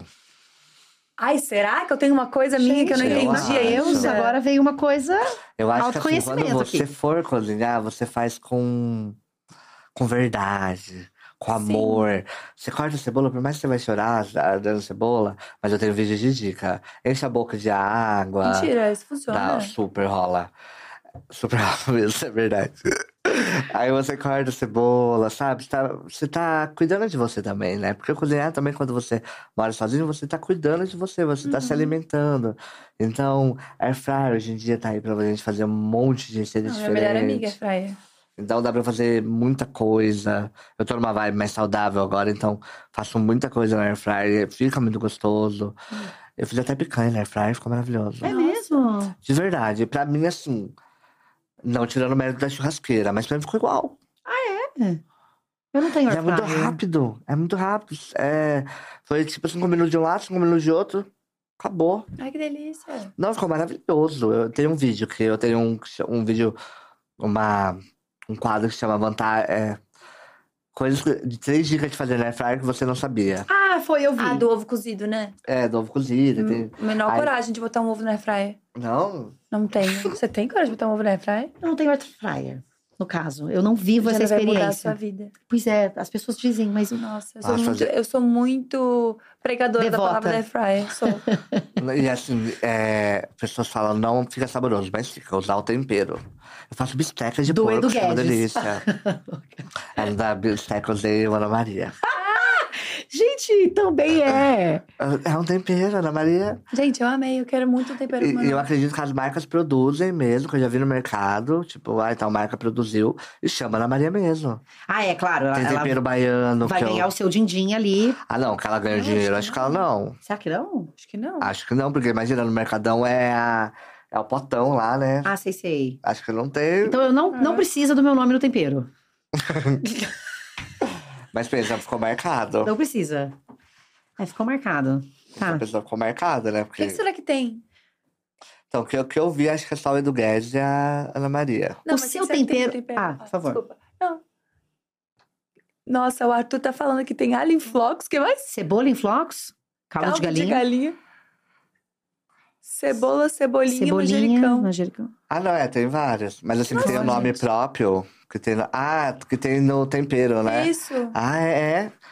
E Nossa, se houvesse o tempero Mateus Batistella? O que, o que teria o tempero Mateus Batistella? Gostei. O que de, acho que teria cebola, alho. Eu amo alho na comida. O gosto Eu de alho. alho. Nossa. Páprica, que eu coloco páprica em Eu tudo. boto páprica em tudo. Tudo, tudo, tudo, tudo. Acho que sal. Acho que só mais Ah. assim, uma coisa mais. Ai, Ai, coloca em tudo. pra que que serve seu tempero? Pra tudo. Gente, eu, eu amo, sério. Gostei assim. serve pra tudo. Pode, pode em tudo. Você participaria de um reality de culinária? Eu participaria, mas o, meu sonho é, B- é BBB. Eu iria Mentira. muito. Olha. Muito Big Brother. Sério, por quê, Matheus? Porque assim, eu queria ver, eu queria mostrar. Já teve uma pessoa com deficiência, né? Mas faz muito tempo. Eu queria mostrar, tipo assim, que eu ia arrasar nas provas, que eu sou forte, que eu, que eu ia ficar na prova da. da como que é? Resistência. Resistência até o fim. Sabe? Que as pessoas iam falar assim, ah, eu não quero ele na minha equipe. E depois eu ia ganhar a prova e olhar e falar, viu? Perdeu. Sa- sabe? Tipo. E já trabalhando na intriga também, com aquele olharzinho assim lateral. Eu ser protagonista. Eu vou cozinhar, ia cozinhar. Só não ia fazer o qual fio lavar o macarrão na pia, mas eu ia cozinhar. Eu ia, tipo, mostrar pras pessoas o meu protagonismo, sabe? E as pessoas iam ter preconceito, aí no fim ia tudo quebrar a cara. Aí eu ia pra final, eu ganhava, tipo isso, sabe? Olha, eu preferiria que as pessoas não tivessem o preconceito. É. Não, mas eu ia gostar que tivesse preconceito pra mostrar, tipo, a, realidade mesmo. Tipo, Ah, tá, entendi. um exemplo assim, numa prova de força. Eu faço boxe, inclusive. Mas eu exemplo, faço. Inclusive assim, tipo, acha, esse menino é fraquinho, ele é pequeno. Aí eu ia lá e arrasava, sabe? Eu queria. Boninho, eu tô aqui, prontíssimo. Alô? Alô, Rede Globo? Alô, Boninho? Tô Então, veja, a gente já, já falou alô, moda, alô, editoras, alô, BBB. Uma coisa tem que rolar, né? Exato. você falou boxe também. Você, faz- você tem muito hobby, né? Eu faço boxe. Mas tem muita coisa que você faz diferente ao mesmo tempo. Você tem uma equipe que te ajuda no trabalho ou você faz tudo sozinho? Então, quem gra- grava meus vídeos mais produzidos é. Tem um amigo que grava, Uhum. mas é ro- tudo eu. Roteiro, stories, tudo eu. Caraca. Editar, edito meus vídeos de receita. Você edita até hoje todos os Edito vídeos? até hoje. Só os mais assim. os Que eu gravo, que agora eu tô gravando qualidade melhor, que esse da rua, Uhum. uma imagem melhor, eu não edito, mas os meus de casa eu edito todos. Pois é, a gente tava falando sobre, naquela hora, sobre reinvenção, daí a gente começou a falar sobre a melhor lasanha do mundo e se perdeu. Mas tu começou, então, os vídeos agora de, de perguntar pras pessoas na rua Isso, qual o prato favorito e fazer esse prato depois. e fazer esse prato depois. Esse, esse quadro é novo, então. É novo. Tem, eu postei o quarto episódio ontem. Ah, Só que eu acho que é algo muito legal que dá pra, pra fazer, ao mesmo Uhum. tempo que eu cozinho. Eu mostro que eu sou espontâneo, sabe? é, você Essa interage com as pessoas na rua. Igual as pessoas fazem agora, presente misterioso ou dois reais? E aí eu quis fazer uma forma, nunca ninguém fez isso. Vou inventar isso de cozinhar na rua antes que alguém invente também. Falei, vou inventar já e eu vou fazer esse quadro. E é um quadro legal, porque mostra, tipo, o meu outro lado. Uhum. Conversando com as pessoas, tipo. é, elas experimentando minha comida mesmo, igual a de ontem deu 9,5. Fiquei triste? Fiquei. Queria um 10? Eu vi! Queria! Não, o duro é que assim. Eu fiquei. Na hora que ela falou 9,5, que a gente cortou, eu fiquei assim pra ela. É, Tipo, eu não acreditava, né? chocado. Porque todo mundo fala 10, 100, mil. E na hora dela, eu falei, mas eu entendi. Foi melhor porque mostra que o quadro não é fake. É, não, é super. Não, eu vi que depois aí você pergunta, né? Mas tá gostoso? Aí ela falou, tá gostoso. Mas aí, tipo assim, mostra que não é fake, que é a realidade mesmo. Então, tipo, Sim. é a realidade. Ah, e aquele outro que, tem uma- que você tá lutando boxe é o É seu professor. professor. Ah, Professor maravilhoso. agora eu entendi. Que incrível isso. Mas assim, você produz essas pessoas antes ou você pega realmente de forma muito aleatória na rua? Eu, eu, assim, eu quero começar a pegar na rua, mas eu geralmente pego pessoas mais próximas, não que eu tenho intimidade, mas tipo, meu professor, essa moça limpa meu prédio. Então, eu, só que eu chego perguntando pra ela não pensar, pra ela não, para não ficar uma coisa combinada. entendi. Então eu falo só, posso fazer umas perguntas? Não falo o que é. Aí eu chego nela. Uhum. Mas eu tenho muita vontade de fazer na rua e levar pra pessoa. Eu tenho um episódio que vai. Difícil, né? Eu tenho muita. Eu tenho muita vontade de fazer algum trabalho com um morador de rua, alguma coisa Ai, maior, assim, sabe? Pegar aquelas panelonas, cozinhar, né? Eu tenho um episódio que eu faço com morador de rua, Ah, Que não foi ao ar ainda? que não foi o ar ainda. Então é, é o próximo até que eu vou postar. uhum. Que aí agora eu tenho, eu tenho uma ideia de não levar todo mundo pra minha casa, porque não dá, né? Tipo, às vezes eu tô longe, às vezes. Né? né? Então agora eu pergunto pras pessoas e eu levo pra elas, tanto com morador de rua. Tipo assim, e o. Eu fiz com muito carinho pra ele, e o que mais chocou mais, ele falou que muita gente dá comida estragada pra eles. Hum. Então, tipo assim, eu gostei muito da experiência, nem, não é, tipo, meu público mesmo me conhece, sabe que não é por engajamento, eu fiz de coração mesmo. Eu não posso tirar o morador de rua, mas o que eu posso fazer pro dia dele ser feliz? Uhum. Comendo a comida preferida dele. Então eu fiz a comida preferida dele, tipo, ele comeu, ele amou. Aí, mas é- antes ele foi um pouco resistente. Ele tinha medo. Aí, tanto que no mercado eu comprei tudo, de, sempre compro tudo de primeira. E aí eu passei por ele e falei, olha, tô comprando agora, vou fazer agora pra você. Tipo, no momento, não é nada guardado, não é nada que eu pensei na minha cabeça. Nossa, que legal. Então eu tenho muita vontade também é, fazer alguma coisa maiores que eu possa ajudar de alguma forma, né, as pessoas também, tipo, mostrando minha gratidão, né? Porque quando você produz conteúdo, é, é, é- você trabalha com algo que você ama, né? Tipo, que a gente ama realmente. E você vê que tem pessoas que realmente são fiéis, que comentam tudo, né, né? Então eu acho que ser grato desse amor é poder compartilhar esse amor. Então eu tenho muita vontade de fazer alguma coisa ainda com panelona, de cozinhar, tipo, ai, qual que é a sua comida preferida? Es- Estrogonofe, um exemplo, fazer um, uma panelona estrogonofe e, e doar. Talvez, talvez é filmar não por um motivo de biscoito, porque eu não sou biscoiteiro, mas por um motivo de informação, para mostrar para as pessoas que é legal doar, que é legal é, pensar no próximo. A sua vida é difícil, é, mas tem gente que infelizmente no mundo que a gente vive hoje, São Paulo ainda, a gente vê família morando na rua. É. A gente vê, tipo, tanta pessoas que infelizmente não têm condições de pagar um aluguel. Então, infelizmente a gente não pode, né? Tirar e botar numa casa é difícil. A gente espera ainda do poder público. Mas é, o que eu posso fazer para as pessoas se sentir feliz hoje, agora? Uhum. E é, é legal a pessoa se sentir amada e não mostrar que você deu um, um exemplo, você fazer uma comida gostosa. É, não é mostrar também que você fez de qualquer jeito, aquela marmita ela deu, não, mas fez, foi, foi feito com amor. Eu mostrei isso, tá, pro morador de. Não, eu vou fazer com carinho pro senhor. Uhum. Eu perguntei É o- até os temperos que ele gostava. Ah, gostoso. Porque, tipo, pra não. Porque falava, ah, eu passei mal, uma senhora me deu comida. E aí eu falei, nossa, as pessoas ainda têm coragem de fazer isso, né? Com tudo que a gente vê, né? Tipo, a gente vê, infelizmente, uma pobreza extrema em São Paulo. E Uhum. nada se faz. É, você estava falando desse projeto do panelão, né? O João Gordo tem um projeto muito bacana, é o Solidariedade Vegan, acho que é esse o nome, em que ele distribui né, alimentos em diferentes é, regiões de São Paulo. É, são marmitas veganas e deliciosas, e ele tem esse projeto já há algum tempo e um projeto que cresceu bastante, que faz muito pela pela população Legal, que vive hoje em vulnerabilidade. É muito bacana. E tem o do Júlio Lancelotti também, do padre, né? Ah, é bom esse também. Meu sonho é cozinhar com ele, Uhum. treinar com ele. Eu vou conseguir ainda. Ai, Mas é, isso, sonhos. Pessoas que você quer conhe- que você quer cozinhar ou que você quer, tipo, fazer um vídeo junto. Paula Carosella, primeiro. Maravilhosa. Tipo, o Júlio Lancelotti, eu queria ter um projeto com ele, tipo, de... Pra cozinhar, e tanto que ele é uma das pessoas que defende que você não tem que dar o, o que sobrou para as pessoas. É, não. Você tem que dar o que é digno, né?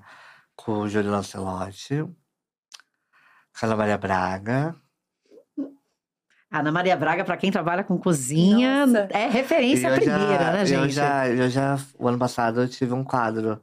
Aí eu participei de um, de um quadro com, com uma marca lá, foi bem legal. Na, na Ana Maria Ana Braga? Maria.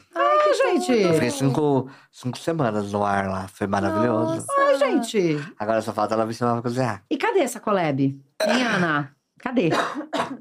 É, acho que assim, de cozinha é, é as pessoas mesmo. E tem mais alguém, assim, pessoas da, que, que tá nas. Que tá, galera que tá nas redes, assim, que você admira e que você gostaria de gravar, ou são essas, o seu top, assim? É, de, de top, assim, de cozinhar, sim. Aí depois tem gente famosa, tipo, pessoas artistas que eu admiro e que eu queria ai, fazer um. Cozinhar junto e tal. Mas assim, de, pra cozinha mesmo, acho que o top 3 seria esse mesmo. Que Amei. deli. Temos umas perguntas aqui. Você, a gente podia ter feito um diacast culinário, né? Culinário, a gente cozinhando e conversando, Exatamente. né? Você, você podia ter feito uma finalização alimentar aqui. Porque Nossa. neste momento tem fome. Você que Nossa. tá em casa tá comendo, mas eu tô com Temos fome. Ó, Jana, eu vivo enchendo o saco da produção, que eu falei, gente, precisa de um alimento nessa mesa. É meio-dia. Uma coisa pra beliscar um negócio, um, um, negocinho, biscoitinho de assim. polvilho, uma coisa. Temos mensagens muito fofas. A Beatriz mandou: O macarrão preferido da minha filha e do meu esposo eu aprendi a fazer com você, muito Ah, divo. que legal. Que Ai, legal, que bonitinho. fofo, que deli. E o Evandro mandou, "Man- Matheus, que tal uns daily vlog de compras? Seja no supermercado, lojas de roupas, calçados, uns react de custo versus benefício com seu humor e seu dinamismo. Ah, legal. Olha, ia gostei. juntar economia, culinária, porque você ia. É, Ah, eu gostei dessa gostei ideia. também. Achei boa, viu? Planos pro futuro, Matheus, antes da gente encerrar. Coisas que você quer pra sua vida, pro seu conteúdo, para suas redes. Ah, é cada vez produzir mais conteúdo, alcançando mais pessoas e mostrar o meu trabalho e a minha voz. É, um dos meus sonhos que eu vou compartilhar com vocês é ir pra Disney, que eu não fui ainda. Ah, que legal. Eu também nunca fui da- Disney. Meu sonho da vida. Nossa, eu amei muito. Meu sonho da vida, assim. Da vida, assim, que eu acho que eu vou chorar muito. E eu acho que é isso mesmo. Compartilhar, trabalhar com mais pessoas, com mais marcas, ter mais visibilidade, participar de um reality show. Alô, BBB. Amei. E por último, a gente tem uma, um jogo aqui que é o Recomenda. A gente vai perguntar umas coisas e você fala o que, que é o seu favorito, o que, que você recomenda as pessoas, é, enfim, assistirem e tudo mais. Tá. Uma receita, qual é a sua favorita? Ai, estrogonofe de carne. Nossa, eu tava esperando uma coisa muito mirabolante. Ai, eu, eu amo receitas. Ah, carne eu sei fazer. Aí, tá Ai, ó. vendo? Já pode ser um Gabi Convida. Verdade? Tá vendo? Eu tenho um quadro de receitas, mas infelizmente tudo dá errado. Então eu tô com um pouco de vergonha de te Ah, chamar. eu vi seu pão com ovo, mas eu gostei. Eu vi seu pão com ovo. Olha isso, Jana. Eu achei, achei fofo. Ele faz uma pizza do zero. Ele, eu vi seu pão com ovo. Eu vi. Ah, que Gostei. Achei fofo. Obrigada. Achei fofo a Não, humilhação. achei, não, achei, não, não, não achei fofo no sentido fofo. Não, não achei, não. Tentou, né? Gostei. Bonitinha. Não, a gente vai fazer da- assim. Dá uma dó dela, A tadinha. gente vai na casa da Gabi. Ela vai cozinhar esse estrogonofe Isso. que ela disse que faz, faz É, bem. é. e aí Calma, a gente Jana. faz esse Gabi convida lá na casa dela, é o tá melhor estrogonofe do mundo. Você leva. Isso, você leva a sua Isso. câmera e tudo, e já, já faz essa Já coisa. filma, é. Talvez eu peça só pra gente ter uma garantia, um negócio. Talvez eu peça, é muito bom. Um ingrediente ou um tempero que não pode faltar na comida. Páprica. Everguedes, agora, agora, agora eu só vou pensar nisso. Muito bem. Ah, um restaurante em São Paulo. Ah, eu gosto do Arthurito, da Paola Carosella. Ela virou meu top. Hum, Bom, gente, top Paola, one. chama a gente, meu amor. Pô, chama a gente gente. citou mais a Paola aqui do que qualquer outra pessoa. Que- Exatamente. Meu top one. Que tem o Spot, que eu gosto bastante. Hum, Spot. fui. Eu fui quando eu era bem mais nova. Quando eu visitei São Paulo, nunca mais fui mesmo. Cara, São Paulo tem muito restaurante. Dá pra você ir no restaurante novo a cada dia da sua vida. É impressionante, né? Bizarro, muito louco. O Sem repetir. que mais temos aí, amiga? Ahn, um utensílio doméstico indispensável. Air fryer. Adorei. Gente, é exatamente o que eu não tenho. Assim, vocês acabam comigo. Eu faço Nossa, pão na Air fryer. Como pão. Pão. Eu faço pudim. Coloca a forma de pudim lá dentro. Bom, eu não sei fazer nada disso, mas a batata frita fica ótima. Não, mas Congelada, você só taca ali dentro. de verdade, o pão é super fácil. Eu tenho uma receita pão na Air fryer. Fica muito gostoso. Tô Sério? chocada. Você confia quando ele fala fácil? Bom, fácil, eu já não, mas tô é- confiando mas é tanto. fácil. Não, é fácil. Porque assim, eu só misturo os ingredientes. Ah, tá bom. É nessa parte que eu erro. O que, comprar. acontece comigo? é nisso aí que eu me perco. É certinho, nessa parte que eu erro. Mas não seria isso a base da culinária? Você precisa misturar ingredientes? Eu vou um pouco de acordo com o meu coração. E quando eu vejo que você fica falando, ah, é que é terapêutico. Eu começo a terapia e termino no Rivotril. Que vai me dando desespero, que eu vendo que tudo vai dando errado. Eu penso, como é que eu posso ter errado um pão com ovo, entende? É uma coisa tão simples. Mas é. Se você fizer as medidas certinho, tá certo. Você não pode falar assim, nossa, acho que tá faltando um pouco de farinha. Pá! Ah, isso é minha cabeça. Ah, não, não faço isso. claro que não. Faço tudo na medida certinha. Olha, aproveitando essa coisa moda, a pergunta é: uma peça de roupa que você acha que é indispensável? Eu ia falar cueca, mas cueca é uma coisa normal, né? Que você acha assim que você fica glam, Ah, eu, gato, perfeito, eu amo tênis. Tênis eu amo muito. de vários tipos, vários modelos. Vários modelos. Principalmente Converse, eu amo. E um reality show de cozinha. Ah, boa. É Masterchef.